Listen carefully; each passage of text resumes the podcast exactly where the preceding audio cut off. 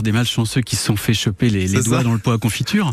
Euh, mais peut-être que ce qui nous intéresse un peu plus quand même, euh, bah, c'est déjà que le martinet il a disparu, celui dont on parle. Mais le martinet noir, lui, il est, il est présent. C'est une espèce euh, euh, qu'on peut rencontrer, alors pas uniquement dans le Poitou, un peu partout en France. Et, et c'est, c'est une espèce. Effectivement, le nom est pas engageant, mais euh, le martinet noir, en fait, quand on s'intéresse à son nom en, en anglais, c'est le Swift. Swift, c'est le nom qu'il qu'il fait quand il fend l'air, euh, quand il passe à vitesse très rapide entre les maisons. Euh, en, Allemagne, on l'appelle aussi euh, Segler. Euh, c'est le voilier des murs. Ça raconte quand même des choses sur cet oiseau qui est lié au bâti humain et qui vole très très vite. On, le confond aussi deux fois avec l'hirondelle. Oui, on le confond avec les, les hirondelles. Il a une silhouette qui peut sembler similaire. Bon, il a quand même des, des ailes avec une dimension euh, surdimensionnée. C'est un oiseau qui est taillé pour le vol. Il passe sa vie en vol. Il a, en fait, il a des, des, des ailes en forme un peu d'arbalète, euh, contrairement à l'hirondelle. Des ailes beaucoup plus longues, beaucoup plus fines. Il est euh, de couleur noire, euh, et alors que les hirondelles chez nous sont plutôt de couleur euh, claire sur le ventre. Donc là, la, la, la confusion de ce côté-là, elle est, elle est pas possible. Et puis il y a un cri quand même, un chant particulier qui n'a rien à voir avec celui de l'hirondelle. Je crois qu'on va l'entendre Ouais. ce matin. Le chant, c'est celui-ci. Très strident.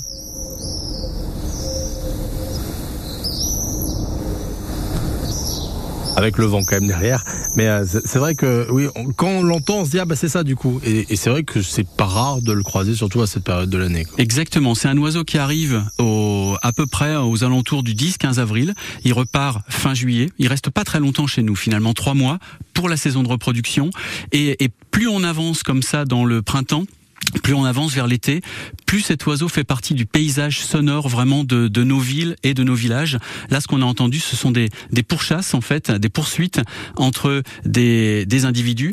Euh, alors, c'est peut-être le plus caractéristique, peut-être les, les, les, les, manifestations sonores qui sont les plus discrètes. Bon, bah, c'est celle quand, par exemple, il chasse ou il est en migration. Là, il fait pas de bruit, on l'entend pas. Euh, mais par contre, quand euh, un mâle poursuit une femelle, là, on entend déjà, c'est un peu plus sonore.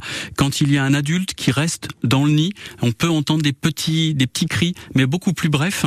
Euh, aux abords des colonies, c'est un oiseau qui niche, en, qui vit en colonie, en groupe. Euh, là, ça peut être un peu plus sonore. Et puis surtout, ce qu'on vient d'entendre, c'est ça. C'est, ce sont des jeunes qui poursuivent des adultes, euh, parce qu'en fait, les les adultes sont en âge de se reproduire. Ils se posent, euh, c'est le seul moment où ils se posent dans les infructuosités du, du bâti euh, pour pour installer leur nid, pour élever leurs petits, alors que les jeunes qui ne sont pas en âge de se reproduire vont rester dans le ciel et donc vont vont harceler quelque part les adultes pour monter avec eux dans le ciel, mais c'est pas ce qui va se passer. Mais alors, euh, du coup, on parlait de, de, de- du, du martinet. Le martinet se déplace souvent en bande, non? Ça, on les voit souvent par euh, gros paquets.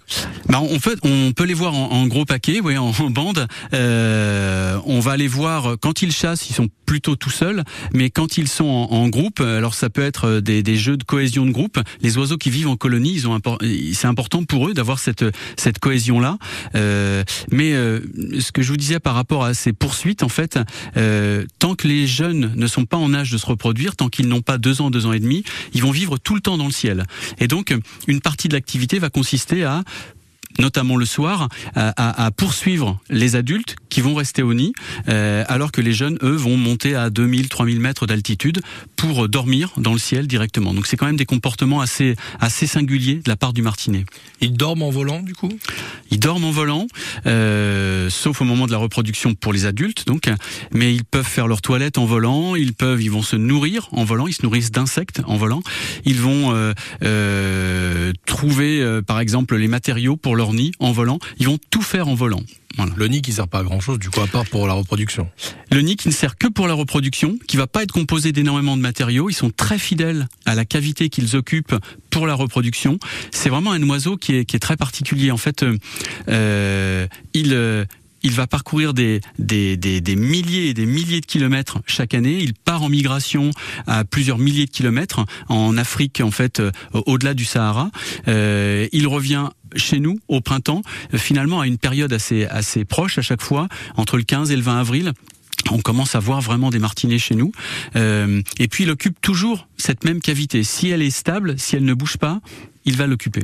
Euh, on a dit qu'ils sont, on les voit de plus en plus euh, proches du bâti, mais j'ai cru lire qu'ils aimaient aussi les zones humides. Euh, bah, Les zones humides peut-être par rapport au, par rapport à la, la quantité d'insectes, euh, ça c'est pas négligeable quand même, mais c'est surtout lié au bâti en fait. C'est un oiseau qui au départ nichait dans des falaises. Donc quand je dis au départ, euh, il y a très longtemps, hein, avant même que les que les, les humains se rapprochent des, des, grottes et des falaises pour s'en servir d'abri. Donc euh, euh bah, les oiseaux, ils étaient déjà, ils occupaient déjà ces espaces. Et le martinet, c'était son milieu naturel. quelquefois des des individus pouvaient occuper des, des cavités dans des arbres, mais c'est surtout un oiseau lié au, au, historiquement lié aux falaises et aujourd'hui lié au bâti humain. Bon bah voilà, qui nous en apprend un petit peu plus quand même sur sur le, le martinet. On fera plus euh, l'amalgame entre hirondelle et martinet. Et puis pour retrouver toutes ces précisions, il y a bien sûr le site de la LPO et la page Facebook de France Bleu Poitou. Merci beaucoup Stéphane Trouba d'être venu nous expliquer tout ça ce matin. Merci, bonne journée. Très bonne journée et à très vite.